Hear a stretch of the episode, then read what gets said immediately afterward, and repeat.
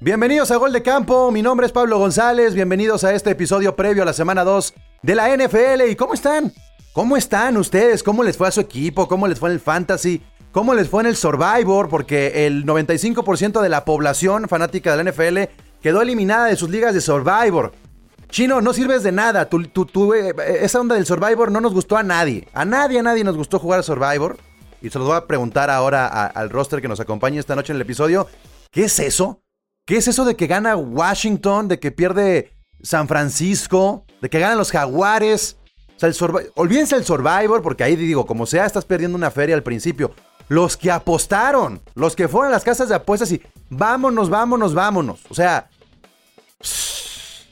qué rompequinielas fue la semana 1 de la NFL. Pero la semana 2, todo puede pasar y lo vamos a platicar ahora aquí en este episodio de Gol de Campo.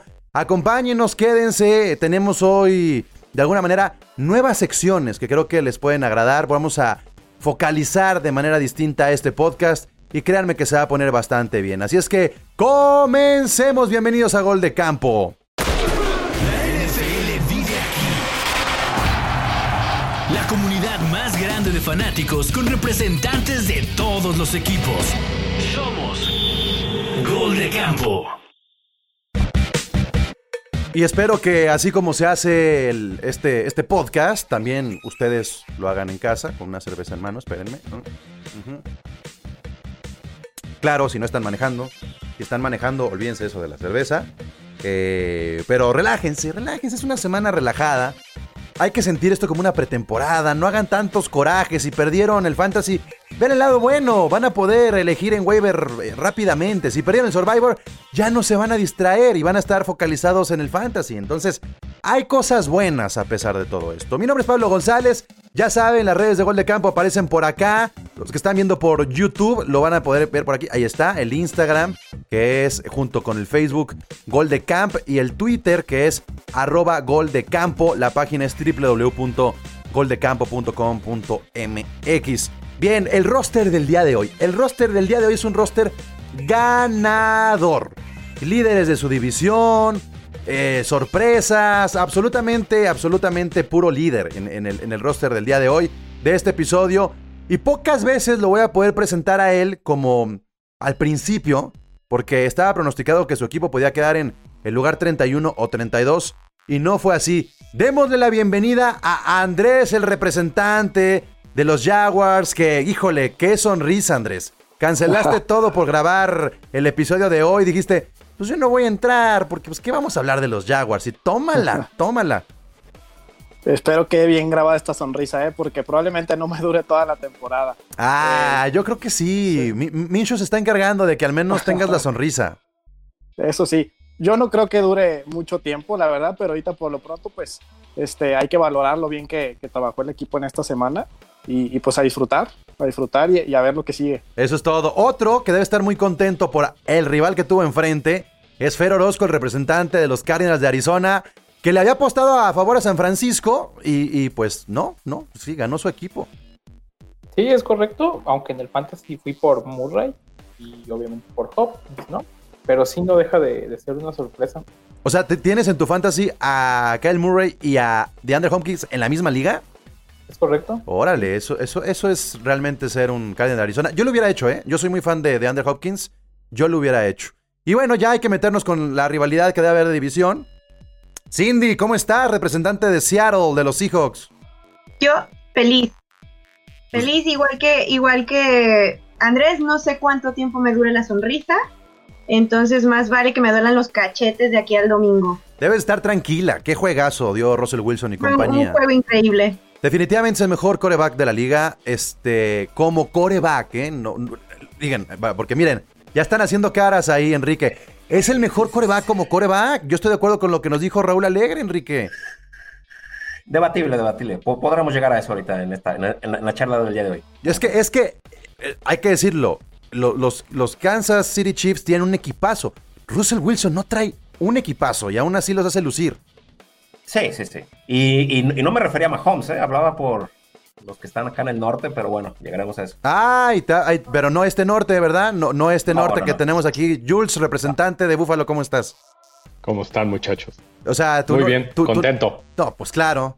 Estás- o sea, estás ahí como, como en la liga de ascenso. O sea, ¿no? Los Patriotas, los Patriotas. Y luego Miami, ¿qué? Los Jets. Si hubiera descenso, El- se iban tres El de ahí. 31 y el 32. Estoy de acuerdo, ¿eh? Se, se iban tres de esa división, Jules. Tienes que estar tranquilo, relajado. ¿Y sabes qué? Creo que Josh Allen así lo percibió porque como lo vimos equivocarse y sonreír después del, del error. Decir, ay, perdón, y no me salió, pero sigo relajado. Coincido contigo, se sentían como juegos de pretemporada, ¿no? Sí, sí, sí, sí. Y, y está contento con lo que le armaron. Stephon Dix también se veía muy, muy contento. Pero bueno, el día de hoy, a todos aquellos que están escuchando por primera vez, por primera vez este, este podcast llamado Gol de Campo, les decimos, vamos a, dar la previa a la semana 2. Lo vamos a ir desglosando. Y los que ya nos han sintonizado seguramente van a escuchar un podcast distinto porque precisamente ya estamos eh, eh, analizando lo que ya pasó, lo que ya se jugó y lo que viene. Entonces, para arrancar, para arrancar tenemos que comenzar con realidad o ficción, equipo. Realidad o ficción. Yo hago una afirmación y ustedes me dicen si es realidad o ficción. Entonces, así es como vamos a comenzar el día de hoy, con realidad o ficción. Y la primera afirmación que voy a hacer es la siguiente. Tom Brady está acabado. Ya no tiene nada que hacer en la NFL. Es un vende camisetas. Este, Andrés. Creo que muchos ¿Acabado ya están no? diciendo que no. Yo me voy a atrever a decir que está acabado. Que efectivamente es realidad, que está acabado. Uh, Basándome en lo que vi en la semana 1. Con las armas que tiene, con la defensiva que tiene y el desempeño que yo vi, las decisiones que tomó, yo nunca he visto un coreback que a esa edad tenga éxito en la NFL. Entonces, yo voy a decir que es realidad, que está acabado. No, no, no, no. No. No, no, ficción, ficción, digo. Mira, lo dice alguien que detesta a los Patriotas y bueno, no me voy a ir en ese tren. Pero no, es Brady, come on, o sea, un, un partido no, no lo va a definir. Digo, eh, analiza el juego, incluso lo cerca que estuvo. Ve lo que Brady ha tenido con este equipo, o sea, no, es, es, es muy rápido creo para sacar una, una, Sí. una conclusión tan... Coincido tan- que es rápido, pero si hoy tuviera que decir, ficción. yo es sí ficción. creo que es, es realidad. Vamos viendo cómo, cómo avanza la temporada, pero hoy me atrevo a decir que está acabado. Cindy Sí. como que coincide. Sí, la verdad que sí, le quedó, le quedó grandísima la expectativa, exactamente porque es Tom Brady. Yo esperaría que tuviera mejores decisiones porque es Tom Brady. Simplemente le quedó, le quedó grandísimo el juego, se le ve en la cara, se le ve, o sea, se ve la decepción. Yo no sé qué está pasando en el locker room. Sí tengo una idea del estilo de juego, pero ya en este punto la experiencia y el hecho de que es Tom Brady le deberían haber dado las herramientas para terminar con un partido muchísimo mejor y darle y darle guerra a los Santos. Puede estar acabado por una razón, porque ya sé que dice, dice Enrique que, oye, apenas es un juego.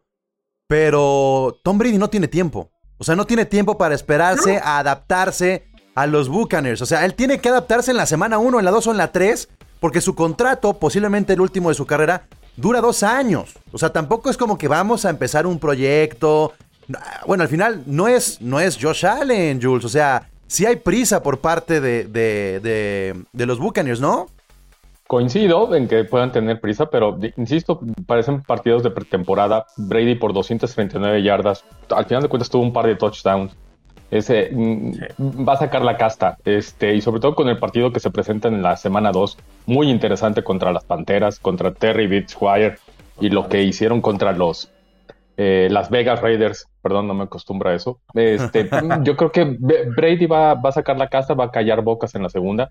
Lo odio, lo odio. Obviamente, fuimos sus hijos Bien. 13, 14 años. Este, así Sí, que, pero aún así sabes de lo que es capaz.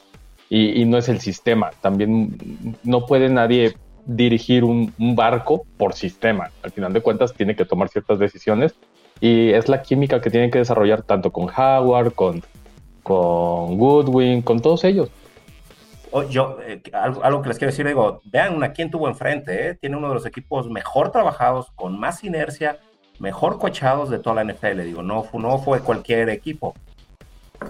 Sí, jugó no, contra y- un Super Bowl yo creo- contender, Bueno, pero ¿no? estás hablando de Tom Brady. Tom Brady es Pero eres Tom Brady. Ajá, Tom Brady es el. No, equipo. no eres cualquier coreback, eres Tom Brady. Si ya la, pones, si ya ajá, si ya pones pretextos Hablemos de quién tienes enfrente, ¿no? ¿eh? También No, Tom pero Brady- bueno, eh, acabado no. Acabado Tom Brady. Tom. Brady está acostumbrado a jugar con un equipo durante muchísimos años. Entonces yo creo que por más experiencia que pueda tener dentro del campo, pues por ahí tiene que aprender otras cosas. Digo, o sea, es un veterano y todo, pero puede ser que por ahí todavía le cueste. Ok, Yo ok. me atrevo a decir que tiene mejores armas ahorita en Tampa Bay que lo que tuvo en toda su carrera en Patriotas. ¿eh? Sí, sí para, para, para atrapar balones, no para protegerlo. Sí. Ok. Y entonces- Sí, de acuerdo con eso. No para protegerlo, y si no lo protegen bien, de nada sirve que tengas a los mejores receptores, ¿no? Creo que eso puede ser. ¿Realidad o ficción? Los 49ers son los nuevos Rams. Llegaron al Super Bowl, la rompieron. De repente se enfrentan a Arizona, juego divisional. Este. ¿Cómo ves tú eso, Fers? ¿Los 49ers son los nuevos Rams? Fíjate, yo elegí a los 49ers, la defensiva de los 49ers, por lo que hicieron la temporada pasada. Puede que tengan campeonitis ahorita. Yo insisto, estos primeros partidos son la pretemporada. Eh, nadie le apostaba a, a Arizona, sin embargo, Arizona hizo un muy buen trabajo eh, reclutando y era una incógnita. No sabíamos cómo iba a jugar, tanto ofensiva como defensivamente. Y el partido estuvo bueno, estuvo cerrado los 49ers insistieron, igual Arizona no se dejó. eh, no- pudieran ser, no sé, es, es una conclusión muy, eh, muy pronta. Oye, Fer, sí estoy de acuerdo con todo eso que estás diciendo, pero ¿estás de acuerdo que de los movimientos que hubo en el off-season, quienes se mantuvieron más estables fueron... eh, ay, se me fue, se fue, fue Kansas City y fueron los 49ers, ¿estás de acuerdo? Sí, sí, sí, pero justamente... Entonces, ¿por qué, por qué este cambio? A, a todos nos sorprendió muchísimo. Eh, Sí, sí estoy de acuerdo que han tenido eh, ciertas lesiones y hay ciertas cuestiones con la salud de los, de los jugadores que tienen mucho que ver, pero para un subcampeón que en la semana 1 que tuvo, que tuvo menos incógnitas que el resto de los equipos, yo esperaría un, un, o sea, ni siquiera estaríamos hablando de esto. Sí, pu- pudiera ser, justamente. También recuerdo que los Rams, cuando les pasó lo, eh, eh, lo de la siguiente temporada, también tocaron muy poco al equipo. No sé si eso les juega en contra. Fíjate, ahora. yo, yo, yo por qué hago también la comparación. Y no solamente es una cuestión de resultados, sino de las consecuencias de un proceso como el que tienen los 49ers. Los Rams cuando terminan eh, y pierden el Super Bowl con los, con los Patriotas, viene la baja de juego de Todd Gurley y viene un montón de lesiones. Y es pre- precisamente, Enrique, lo que está pasando ahora con los 49ers. Eh, No tienen receptores, tuvieron una baja sensible como la de Sanders, y entonces están en este proceso donde si no reaccionan rápidamente y rápidamente es semana 4 o 5, se les puede escapar la división. Si, si los 49ers tuvieran otra división, te diría, van a ser campeones divisionales. Pero como arrancó la división con tres victorias de los Seahawks, de los Rams y de los Cardinals, los 49ers no pueden dejar ir una victoria. Sí, no, no, de acuerdo. Súmale que Kittle está, el, digo, a falta de que se confirme, pero se va a perder el siguiente juego. Digo, habrá que ver qué lesión trae. O sea, Trae un esguince, un esguince. Dicen que al menos una semana podría estar fuera y regresar en dos. Pero un esguince en la semana uno, ¿cuánto tiempo lo puedes cargar, Jules? Mm, Creo que muy poco. Y también están adoleciendo de la ida de, Forrest Buckner, que se fue a los Colts. Este, creo que él era el que podía detener a Kyler Murray en cuanto a la movilidad. Y sí, para mí los 49ers son los nuevos Rams. Y, no por el equipo, sino porque creo que Kyle Shanahan no es un buen coach. O sea, hi- hizo el mismo blowout con, con Atlanta y va a ser el mismo blowout con, con los Niners. Yo coincido en muchas cosas de lo que dicen, pero esta sí no te la compro. Obviamente creo que es muy pronto para, para pensar. O sea, para tus Jaguars no es pronto o sí La- es pronto. La risa de Cindy. Anda- No, no, anda, pero con todo. Perdón, perdón. ¿Qué pasó, Cindy?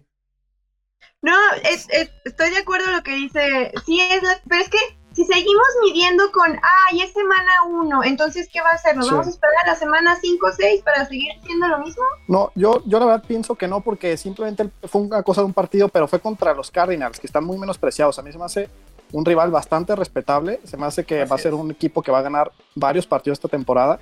Yo creo que no hay que encender las alarmas. Ah, pero decían 49ers. al principio, que eran 49ers, Seahawks y a ver quién se pelea el tercer lugar. ¿O no, mi Fer? ¿No decían eso en, en todos los previos, en todas las zonas? En ESPN, en Fox, en Televisa, en Primero y Diez. Por todos lados decían, ay, Arizona y los Rams, nomás porque van a pasar más a playoff, pueden pelear. No, y ahora resulta que el que llegó al Super Bowl se las vio con Arizona, que fue el último lugar divisional el torneo pasado. O sea, ahí está el, el- el- el problema, Fer. Sí, no, de acuerdo. Eh, yo insisto, o sea, Arizona tuvo una reestructuración bastante sólida, tanto en ofensa como en defensa. Y, y a mí me gusta jugar, o sea, para mí cada partido es una incógnita. Yo no sabía cómo, cómo esperar este partido contra los 49ers. Y además no es incógnita, van a correr, van a correr por aquí, van a correr por allá. Garoppolo se la va a dar a, a McKinnon. Garoppolo, o sea, no es, no es, no es sorpresa de ningún tipo. Los 49ers fueron poderosos la temporada pasada por la defensa, como los Rams cuando llegaron al Super Bowl. Por eso digo, entonces yo digo que sí son los nuevos Rams. Cindy, ¿tú qué dices? No, yo no creo que sean. Yo creo que están a tiempo de salvarlo. Fer, Yo creo que justamente como dices, las defensivas han llegado últimamente al Super Bowl. También me acuerdo mucho del caso de los Broncos, eh, que tenían una super defensa, los Rams, pero ahora los 49ers. Entonces, eh, si no le echan ganas en la defensa, pudieran, o pudieran tener este nuevo lugar. Enrique, ¿son los nuevos Rams? Todo apunta a que sí, pero quisiera ver. Yo, yo sí pido esperarme a la semana 3, semana 4. Ok. Realidad o ficción. Realidad o ficción. Los Steelers tienen todo para llegar al Super Bowl.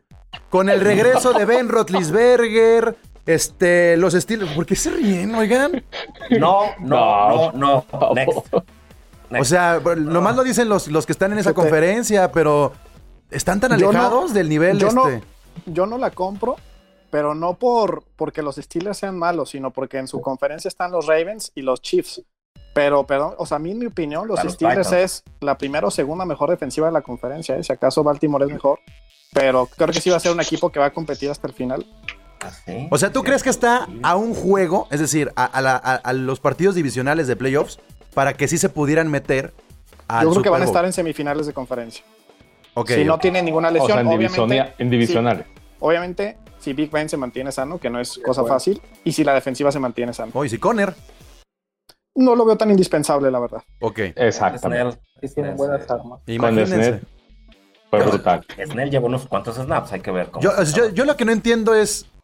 ¿Neta Rotlisberger no. pesa tanto en un equipo? O sea, porque Juju Sí. ya es otro. Washington no brilló. Este, ahora dicen que Conner no es indispensable. Mm, entonces, ¿qué, qué, qué O sea, Rotlisberger sí es un MVP de, de- para este año, un No, yo candidato. creo que más bien lo que, lo que tiene que hacer Rotlisberger es no cometer errores, ser un quarterback de sistema y permitir que la Uy, su especialidad, ¿no? los partidos. La especialidad también. Pero lo comentaste al principio, Pablo. O sea, lo, lo mismo que Brady. O sea, es un buen comandante Rotlisberger y por eso la gente se transforma. Cuando tienes un buen liderazgo y un liderazgo ya establecido como el de Rotlisberger en el sistema de Tomlin, que es lo que ha vivido toda su vida, el, el tipo va a poder llegar a juegos divisionales, Tú lo pero no va a llegar al Super Bowl. Tú le dijiste, para mí la gran diferencia es el head coach. Rotlisberger sin este head coach no podría tener lo que tiene el día de hoy. Tomlins y Rotlisberger hizo una campaña semi exitosa porque no se humillaron los, los, los Steelers. Yo no creo que lleguen al Super Bowl. Yo no los No. pongo ni siquiera como top 4 de la división. Sigo viendo No. De todavía. sigo la viendo. conferencia. Perdón, de la conferencia. Sigo viendo todavía arriba. Ah, mira. A Sí. tus Bills. Sí, sí, Todavía. totalmente. Porque, porque la defensiva es mucho mejor. O sea, a pesar de lo que menciona este eh, el Jaguar aquí, la defensiva de los Bills es mejor. Eh, Está simplemente en tiempo de posesión. Lo que le hicieron a los Jets, yo sé que los Jets son el 32 y ni siquiera van a ir por Trevor Lawrence, pues, pero lo, lo que se y se viene otro flan con Miami, pero la defensiva de los Bills está para otras cosas. Y, y la verdad es que los Steelers le sufrieron un poquito con Daniel Jones, no con Saquon, sino con Daniel Jones. O sea, dices, ¿por qué con, con los Giants pueden llegar a Yo, a mí ponerse se me hace un parejos? equipazo ofensivo los Giants, ¿eh? Sí, exactamente. O sea, lo que hizo Slayton se me hizo ya a un nivel súper competitivo. Ya que esté al 100 Sí, Golden para- Tate lo vamos a ver Para bien. el fantasy. Engram, Totalmente. o sea, sí tienen con qué. Bueno, Los dos en fantasy. Ingram no. realidad o ficción. Este es el último año de Dak Prescott con Dallas. Después de lo que vimos en la semana 1, pues pareciera que Jared Goff dijo, yo merezco ganar más que tú. Y eso, y hablando de contrato, porque el pedo que tiene Prescott es el contrato, no el nivel, no si está casado con los colores, se quiere retirar con Dallas, no, es el contrato. Hoy es jugador tag franquicia. ¿Es el último año de Prescott con Dallas o se nos va a devaluar y puede firmar? ¿Es el último año de Prescott con Dallas, este, Fernando? Yo creo que sí. así, así, de rotundo, así, así, de directo ya. Yo creo que sí. Mira, eh, Prescott es un jugador bastante media, es un, un, jugador bastante promedio de, de la NFL, es un quarterback bastante promedio que ha tenido algunos destellos y por eso eh, medio vanagloriado por, por Dallas. Igual Dallas ha adolecido mucho de un quarterback desde hace muchos años, entonces lo que les ofrece Prescott eh, es razonable y pues pueden eh, argumentar que es un buen coreback, pero la realidad es que yo considero que Prescott fuera de Dallas lo veo difícil compitiendo con otro equipo. Entonces, él, va a pedir, él va a pedir dinero. Sí. Yo creo que Dallas, por más muy casado con Prescott y demás, no, lo, veo.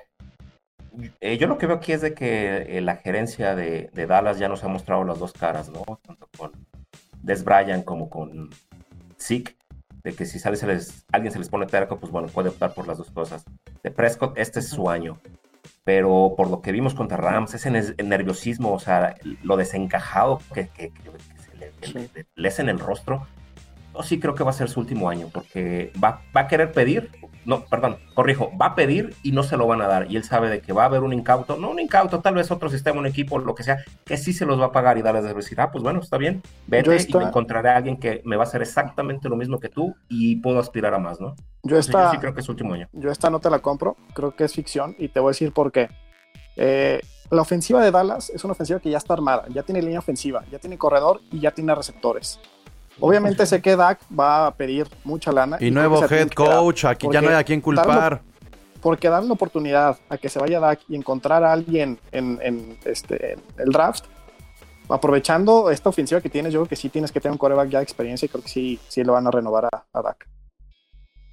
Pero sí, claro, les interesaría quedárselo, pero le van a pagar lo mismo que a quien. ¿Tú crees que Dak va a querer pedir menos que Watson? Por supuesto que no. Bye no, yo, yo, todo depende de cómo tengan una, digamos que se vea mal este, en algún juego Prescott, ¿no? Que lance un par de intercepciones en la primera mitad y pongan Andy Dalton y que Andy Dalton funcione. Entonces ahí es donde tal vez Prescott puede decir, este es mi último año, por el dinero, justamente, pero si no, Prescott se va a quedar en Dallas un, par de años más. Este, porque. No lo veo así. No, no, no, no. Un par de años no. Jules, tiene que firmar por cinco. Así es, exactamente. O sea, cuatro o cinco. Es que ahí es donde, número. en efecto, creo que, que, sí sería entonces el último. Es que, es que esa es la cosa. Prescott está en los extremos. El contrato. O, todo o nada. Y, y es que, ¿saben que Lo más seguro es que. La verdad. La verdad. Pero, por ejemplo, eh, o sea, hay, algo que tiene mucha razón, Quique. Yo, por ejemplo, ayer, ayer al al Prescott que vi, vi un Prescott mucho más animado, mucho más aguerrido, con muchas más ganas de hacer nada, mientras que la temporada pasada él, o sea, estaba como perdido, estaba como, ¿qué está pasando? Yo, yo no soy fan de, de, Dallas, no soy fan de Dak Prescott, pero sí creo, sí creo que los, por lo menos se queda por un año más, porque sí juega mucho también eso de, ahora quién vas a culpar, Ahora, yo coincido en lo que dice Pablo, que no hay un año más o dos años más. Dak Prescott te va a firmar siempre y cuando le ofrezca un contrato de cinco años. Y eso, y eso estamos hablando de 140 millones para arriba, ¿eh? Sí. Y yo creo, yo creo que sí se lo deberían de dar y que sí se lo van a dar. Ah, ah, bueno, sí, como, como odio a los Dallas, sí, que lo firmen, que lo formen dinero, claro. Pero deportivamente hablando, pues no. Pero ¿tú crees que para Dallas sería mejor darle la oportunidad a un novato? O sea, teniendo esta ofensiva que tienen ya tan armada, ¿Tú crees que lo mejor es que ya, ya, perdieron a dos guardias en esta, o sea, ya perdieron a dos en la línea sí, pero ofensiva, y se van a seguir haciendo viejos y, no van a poder sacar provecho de ellos y, y, Aaron Donald va, a seguir aventando así que Elliot por los aires y, no va a haber ningún problema. ¿Por qué? Porque se están haciendo viejos. Tienen que hacer un cambio. y gordos, porque Elliot, yo no sé por qué se quita cada rato el jersey y enseña la panza. O sea, quítatela cuando le tengas, cuando tengas Aaron Donald así como todo el six pack bien marcado, no cuando tengas un tatuaje No, que dice comida. Porque es Winnie Pooh. No, y además el six pack de, de Kawama, el de Aaron Donald. Es que, es que les voy a decir algo. Yo veo a Derrick Henry y luego veo a Christian McCaffrey y, lue- y veo esos brazos y veo esas piernas y luego veo a Elliot y digo, ¿no podría estar en mejor condición física Ezequiel Elliot? No lo necesita. Puede ¿Seguro? ser, pero exacto, no lo necesita, no, no, no. ¡Qué Es- es mediocridad! parte-. Eh, Por eso no tiene eh, 99 por en el eso- Madden. Y, y por eso está en Dallas. Claro. O sea, cuando, cuando dices, ay, no lo necesita, ¿cómo no lo va a necesitar? Todo lo- todos tienen No, que bueno, estar o sea, siempre en el veremos top. los puntos Diciendo que, a no lo necesita, o sea, pero de Sí, todos modos es top 3 de la NFL. Pero puede ser Va a ser más mejor. puntos Devin Singletary. Es que miren, ahí está la cosa. Esa es la diferencia entre Mahomes. No, no, no. Esa es la diferencia entre Mahomes, Lamar Jackson y el resto, ¿no? O Tom Brady también en sus mejores tiempos y el resto. Se exigen más. Ellos mismos se exigen más. Yo veo a un Elliot que no se exige más. Y entonces cuando tú tienes a un Prescott que está pensando en el contrato y a un Elliot que está pensando en cómo festejar, levantarse la pancita y hacerla así como si estuviera en Acapulco en la playa, el- así, ajá, exacto. Este que en lugar de hacerla así, Sí, sí, debería ser así, mira. ¿No? Eso es lo Pues que debería ser ya. se respira. Perdón, se respira ser ya. en, en- en- en instituciones. Imagínate, imagínate ese combo en manos de Belichick y dices, ah, Bueno, pues es Ahí dejemos la realidad o ficción. Es, es cierto, es una semana, no podemos aborazarnos, pero hay claros indicios indicativos, indicadores que nos dicen por dónde se va a ir eh, la temporada de la NFL. Vamos ahora al MVP semanal. MVP semanal. Actuaciones individuales que destacar de la semana 1. Enrique, tu MVP semanal. Lamar Jackson es un espectáculo verlo jugar. Lo que hizo, o sea, es, digo, soy Kansas, queda muy claro, Mahomes es mi Mahomes Boys, pero ver a Lamar Jackson como aficionado a la NFL es, es una delicia. El cuate finta, dribla, corre, se, se quita eh, eh, eh, linieros, da pases, amaga, o sea, vi a un Lamar Jackson contendiente para el MVP de la, eh, del año de la temporada, o sea, wow. Andrés, tu MVP semanal. Fíjate que tengo varios candidatos, pero me voy a quedar con uno. Les voy a decir por qué. Porque muchos, eh, varios en la pretemporada estaban criticándolo, que ya no estaba en la élite, que ya estaba lejos de su mejor nivel, que ya estaba acabado, bla, bla. Yo me quedo con Aaron Rodgers. Aaron Rodgers se echó un juegazo, demostró que todavía tiene brazo, eh, que a- Que no A tiene pesar de- equipo, ¿eh? No, o sea, con un receptor hizo todo. Sí, con justo uno. eso iba, justo eso iba. 72.7 de, de completados, 4 touchdowns, Sí. 9.1 de, de porcentaje de... Contra de los O sea, Vikings. 300. y contra los las Vikings, o sea, O sea, hace Brutal, ver, Roger, hace ver receptores como Lazard y Van Valdez Scantling como si fueran el mismísimo Calvin Johnson en su mejor momento. Pocos corebacks tienen esa, esa habilidad, entonces yo me quedo con Aaron Rodgers. Muy bien. Cindy, ¿quién es tu MVP de la semana 1? No, no, no vale decir Russell Wilson. No vale decir Russell Wilson. Bueno, dilo si quieres, pero. ok, va, está muy bien. Bueno, ya que no me dejan a, a, a Russell, pero sí, igual que dice, igual que dice Kike, eh, dos segundos de, de promocional. Russell Wilson es, es un gusto verlo jugar, porque es un jugador completo, ya lo sabemos. No ya te lo enojes. No fui yo. Ya, No, no, fue no, Andrés. en fin, pero eh, a mí me gustó mucho, yo estoy muy contenta con Jamal Adams por todo lo que hizo en el partido, por lo que ha traído a Seattle, porque vale cada pick y cada trade y, y creo que le, o sea, todo lo que se hizo y toda la, la eh, toda esta controversia y demás, a mí me gustó muchísimo lo que hizo Adams para la defensiva de Seattle y yo me quedo con Jamal Adams como el MVP de esta semana. La, el siguiente, eh, la vez que vuelve a aparecer Cindy, prohibido elegir gente de los hijos. O sea, Cindy, por favor. Parece que no somos objetivos, pare- parecemos un podcast de fans. Perdón. No te creas, está muy bien. Eso somos. Está muy bien. Jules, tu MVP. Tal cual, Aaron Rodgers. Insisto, eh, lo que hizo fue Love to Jordan. I, I still here. No, o sea, sigo aquí, este sigue siendo mi equipo y me lo puedo cargar al hombro las veces que quieran. Muy Green bien. Bay va a ganar. Fer, El MVP definitivo de la semana 1 es Goskow- Goskowski. eh, que no, no, espérate. Tiene muy gran sentido del humor aquí, muy Sí, bien. espérate. Este, no, Pensé que ibas a decir McCarthy, ibas a decir también. Goskowski. No, para mí el MVP semanal, Kyler Murray. Otro. Ok, está bien, válido. ¿Por qué? ¿Por qué? ¿Por qué Murray? ¿Por qué no Rodgers? ¿Por qué no Wilson? ¿Por qué no Lamar? ¿Por qué no Mahomes? Son corebacks que tienen más eh, como expectativa, la gente espera mucho de ellos, igual de, de, de Rogers, que no deja de ser destacable, pero Murray me parece que tiene, tiene la temporada para hacer eh, cosas importantes y creo que está empezando bien, entonces vamos a animarlo un poquito. Yo, yo sí me quedo con Aaron Rodgers. La verdad es que, eh, sobre todo como, como toda la conversación de la semana 1 estuvo en Breeze, en Brady, en Newton, en Jackson, en Mahomes, y nadie habló de Rodgers. Nadie. Y llegó a callarnos el hocico a todas. Digo, está bien, no quieren hablar. de- Sí. Bueno, no hablen de mí. Ah, está bien, me enojé porque, porque trajeron a un eh, coreback en lugar de un receptor. Se los voy a demostrar que hasta con uno los hago mierda a todos. Y lo que hizo Rodgers también fue un statement, incluso para la misma franquicia de Green Bay, ¿eh? Porque es muy probable que sea el último año de Rodgers con Green Bay. Y les dijo, todavía tengo brazo. Y no me hicieron caso. Chao, ¿no? Totalmente. Un, un, un, un bonus a quien quisiera mencionar acá al, al, al quarterback de este campeón. Ah, ¿en Sí. serio? Calladito, calladito. Esa, Oye, esa era y- mi segunda y- opción. Dio un partidazo. No, yo no, yo no digo que no. Acá- Pero acabo primero, de primero me su- señalas a mí en la pantalla como te No, no, no, equivocaste, no, me- me te vas para- yo dije, claro, va a decir Aaron, este, Aaron, Donald. Donald, sí. ¿No? Acabo, acabo de revisar el, el, el coreback, el, el rating de Minship, 142. Sí, fue el mejor. 19, 19 de Wow. 20 pasos completados y 3 touchdowns. Y si escucharon Normal. los especiales divisionales, Andrés, estás de testigo que yo soy Team Jaguars y soy Team Michu. O sea, yo sí creo en este nuevo jugador controversial. Sí. Sí, sí, es que trae todo, trae todo, desde cantar, desde cantar, desde dar cerveza, trae absolutamente todo y está muy relajado. No tiene nada que perder. ¿Qué va a perder Micho? No, Él se está divirtiendo. Totalmente. Se va a ganar. Se va a está divirtiendo y le está callando la boca a todo el mundo. Totalmente. Una cerveza a la vez.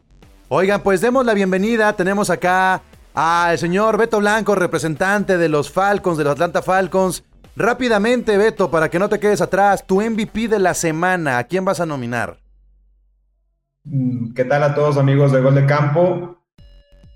Yo creo que mi MVP de la semana... No vayas a decir que Calvin Ridley, ¿eh? No, güey, me lo, me ganaste. pero no, pero sal- salte del baño, güey, también tú, o sea, Fantasy. te No, güey, estoy aquí en el estudio como lo, como lo dicta el cómic Pablo. Protocolo. Gírate más para un lado porque, porque estás haciendo eh, mucho eco de baño y ya digo, o sea, está bien que los Falcons tengan con qué pelear, pero no es para, para emocionarse tanto. Ahí, A ver, échale. mi MVP de la semana, yo creo que Cindy ya lo mencionó, pero creo que Russell Wilson.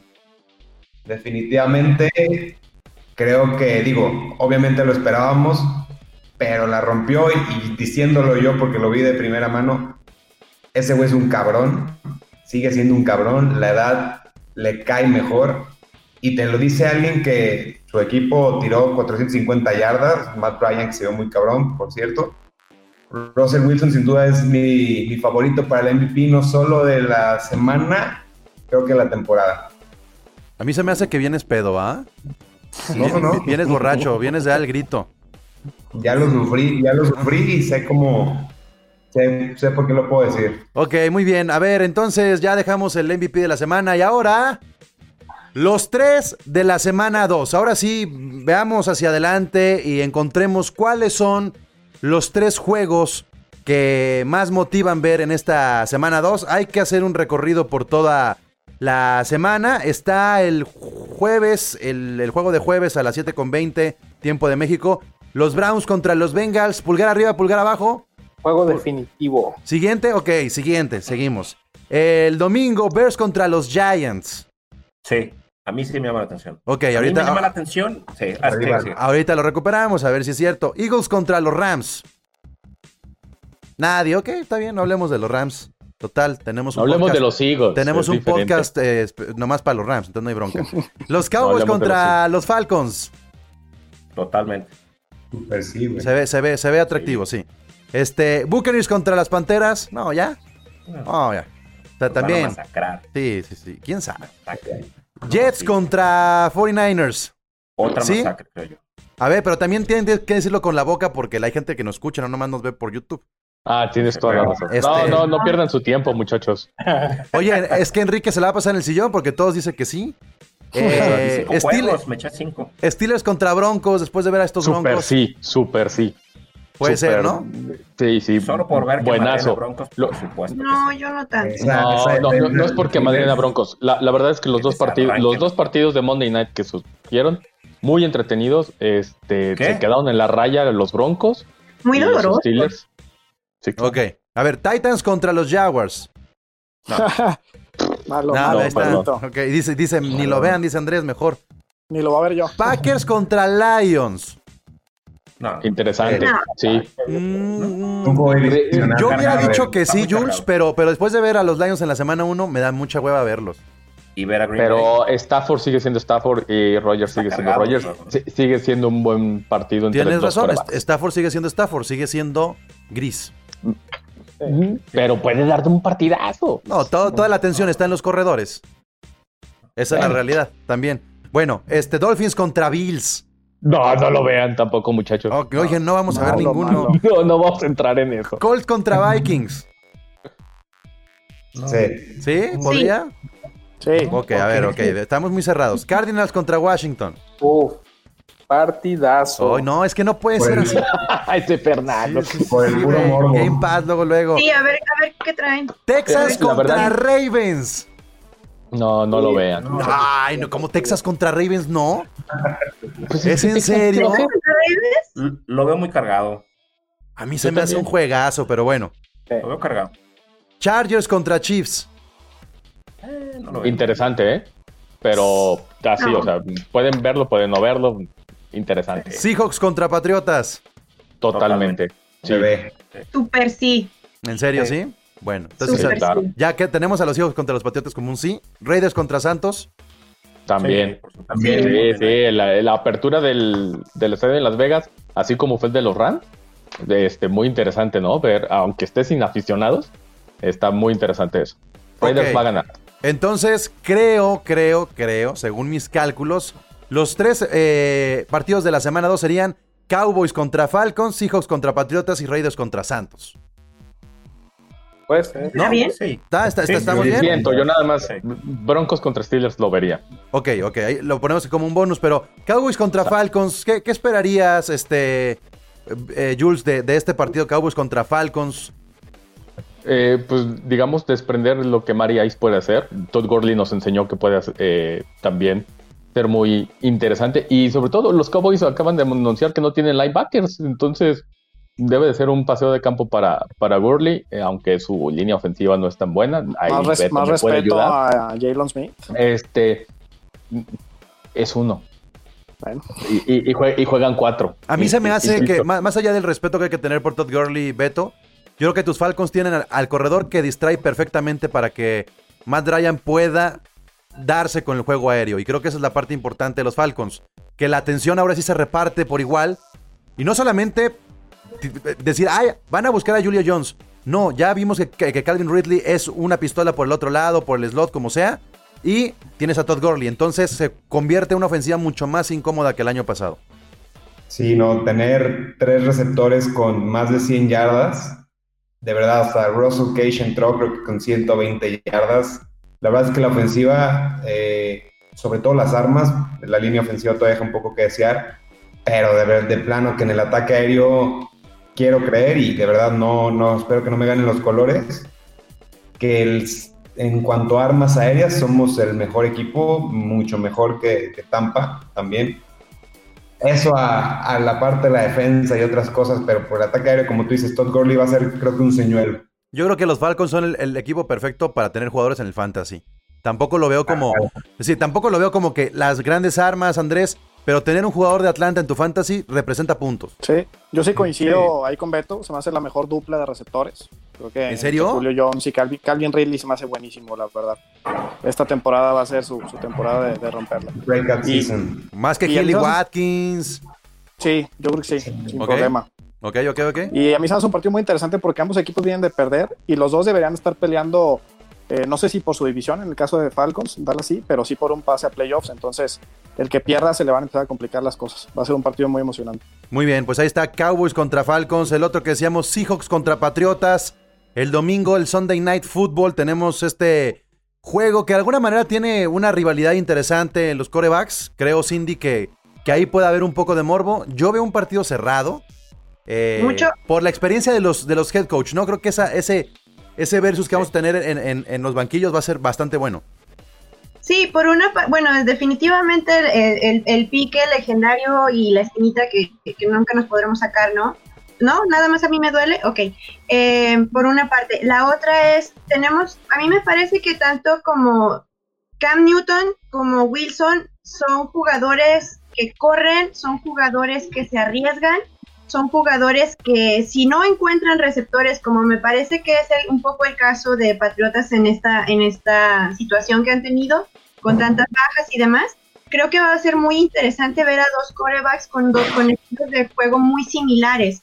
Entonces yo creo que aquí de verdad se va a poner eh, a prueba esta nueva defensiva y va a ser de verdad un reto para lo que vaya a ser Jamal Adams. Aquí de verdad vamos a ver si esos cambios que están haciendo y esos refuerzos que están tomando van a, van a empezar a rendir frutos. Ahora, también si algo vimos de la semana pasada fue eh, un Russell Wilson como mucho más dispuesto, con mucho más opciones para correr el balón para el juego aéreo. Nos quejábamos de que nada más es, este, pues Carson, ¿no? ¿A quién se lo vas a mandar a Carson?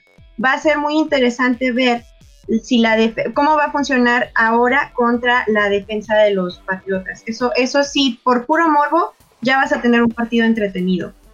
Sí, y, la, ok. y las juego defensivas, obviamente. Creo que Belichick ahorita, en cada oportunidad que va al refri, está pensando, voy a hacer esto.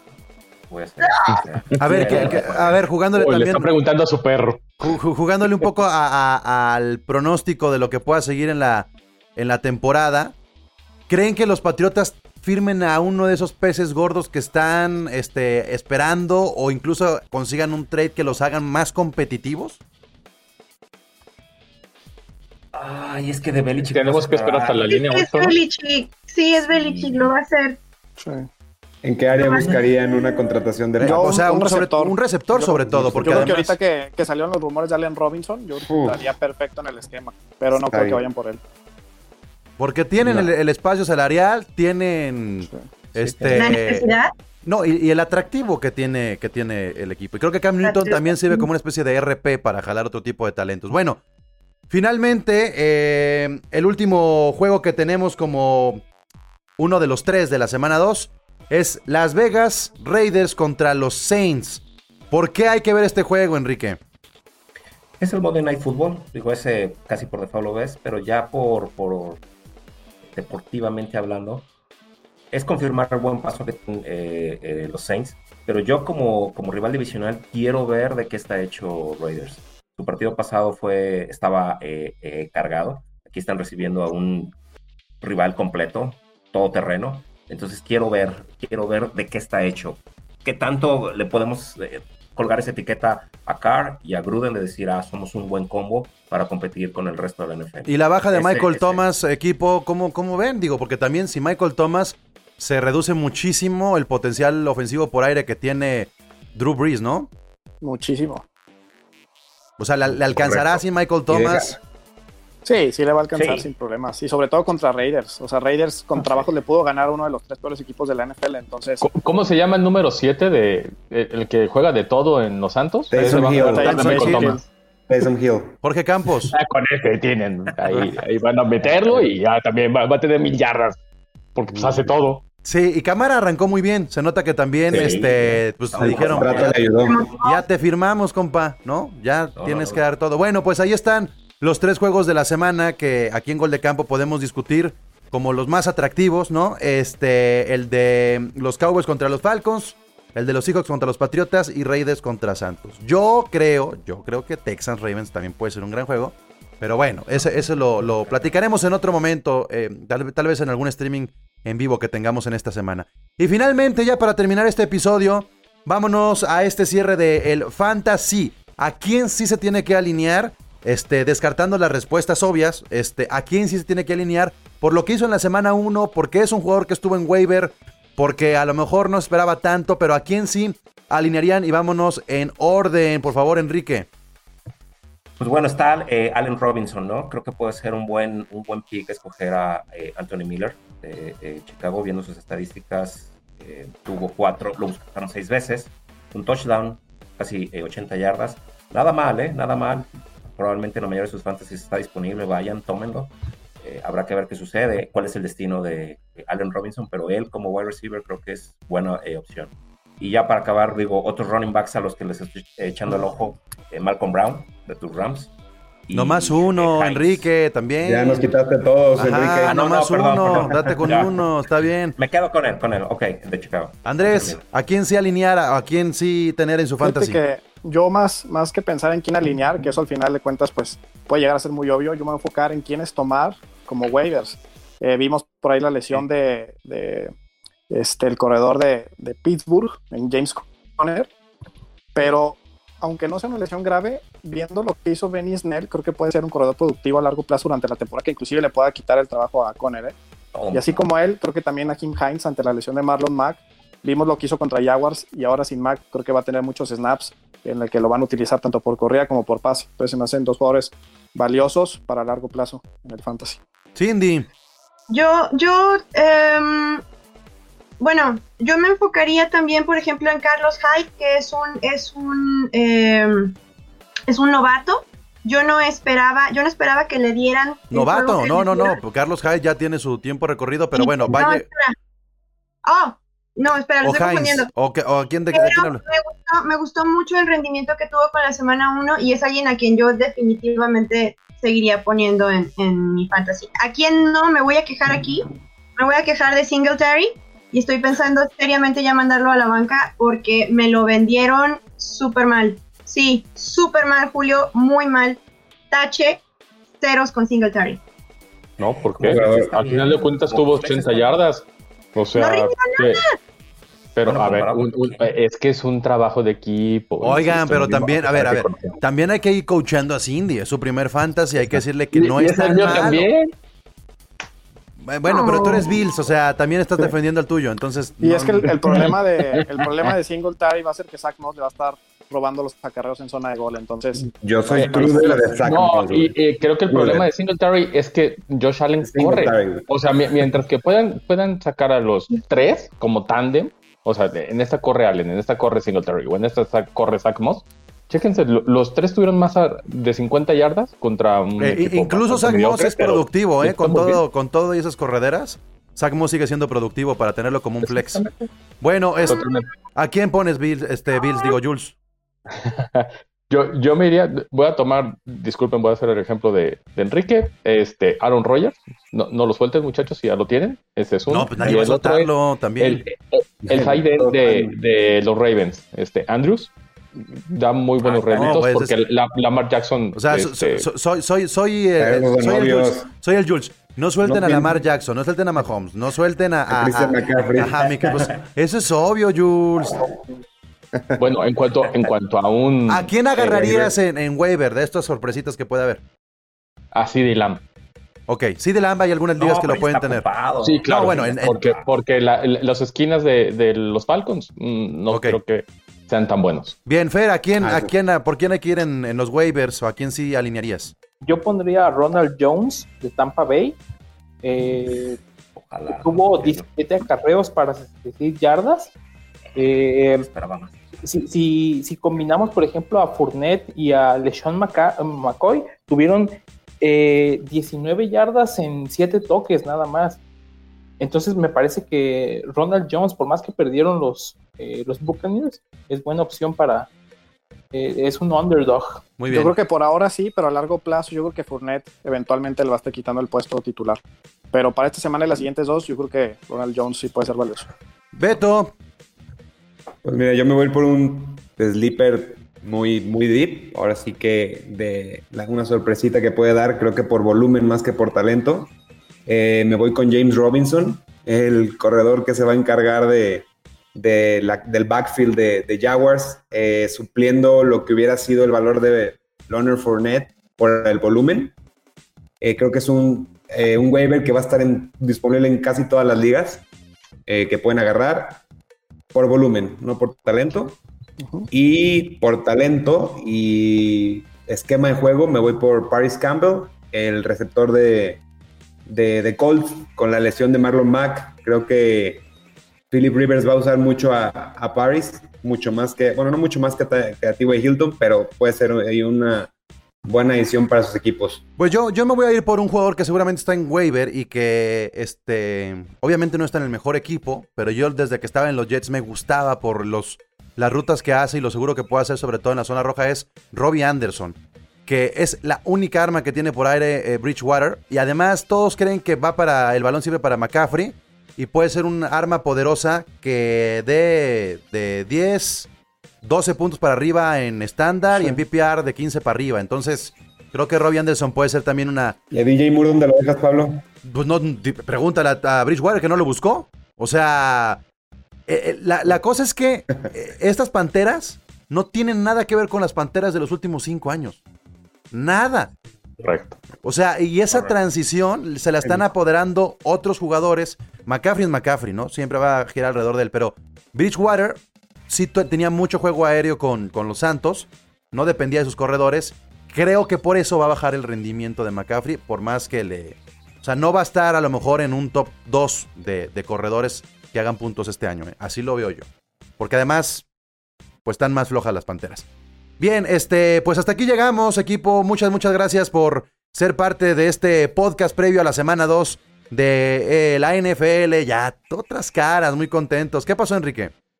Muy rápido, antes para, para cerrar, digo, algo del morbo de que da la, la semana 2 es que hay ciertos equipos con ciertos quarterbacks que tienen sus expectativas, ¿no? Tienen que cumplir esta, esta, este año.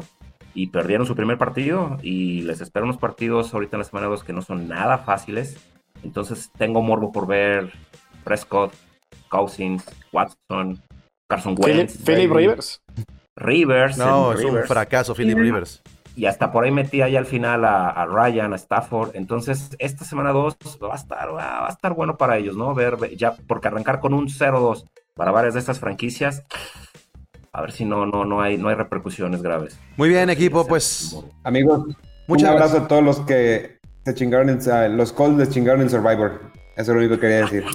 Ah, ok, ok. No, Yo, yo en mi caso fue otro equipo, pero sí, valí madre. Chino, un saludo Chino. Ay, chino, también, ¿no? Se fueron con lo fácil, muchachos. ¿A Ay. cuántos estafó Chino? Perdón, ¿a cuántos invitó Chino? Yo no le entré. No, nomás que sepa Jules que no puede elegir todas las semanas en Survivor a, lo- a los Bills.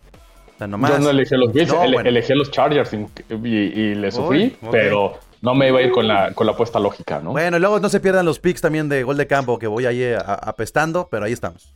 Y aquí estamos varios. Bueno, gracias equipo, gracias. Ahí estuvo eh, Gracias.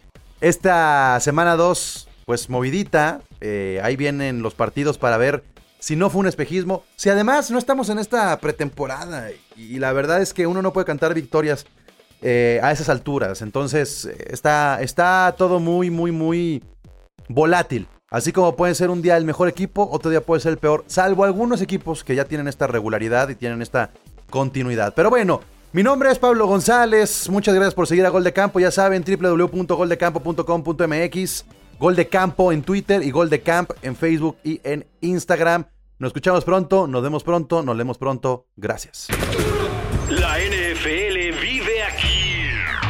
La comunidad más grande de fanáticos con representantes de todos los equipos. Somos Gol de Campo.